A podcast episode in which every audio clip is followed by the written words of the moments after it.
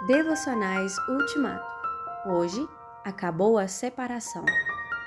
Como sacerdote, Jesus fez um sacrifício único pelos pecados e tudo se resolveu. Hebreus 10, 12. Ninguém amou tanto quanto Jesus. É Ele mesmo quem o diz. Ninguém tem maior amor do que aquele que dá a sua vida pelos seus amigos. João 15, 13. Jesus não morreu por heroísmo Morreu por causa de uma necessidade imperiosa. Ele queria tornar o perdão perfeitamente possível, sem abrandar a gravidade do pecado e sem fazer mal à santidade de Deus. Todos nós andávamos desgarrados como ovelhas, mas Deus fez cair sobre Jesus a nossa iniquidade. Isaías 53, 6. É como explica o apóstolo Paulo.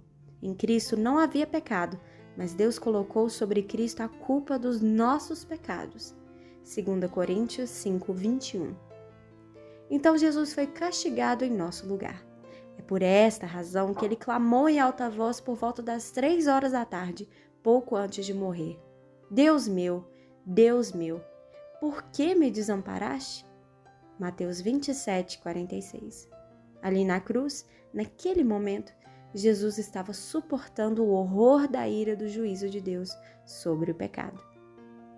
Logo em seguida à morte de Jesus, a grossa cortina que separava o santuário da saleta conhecida como Lugar Santíssimo, o Santo dos Santos, rompeu-se de alto a baixo.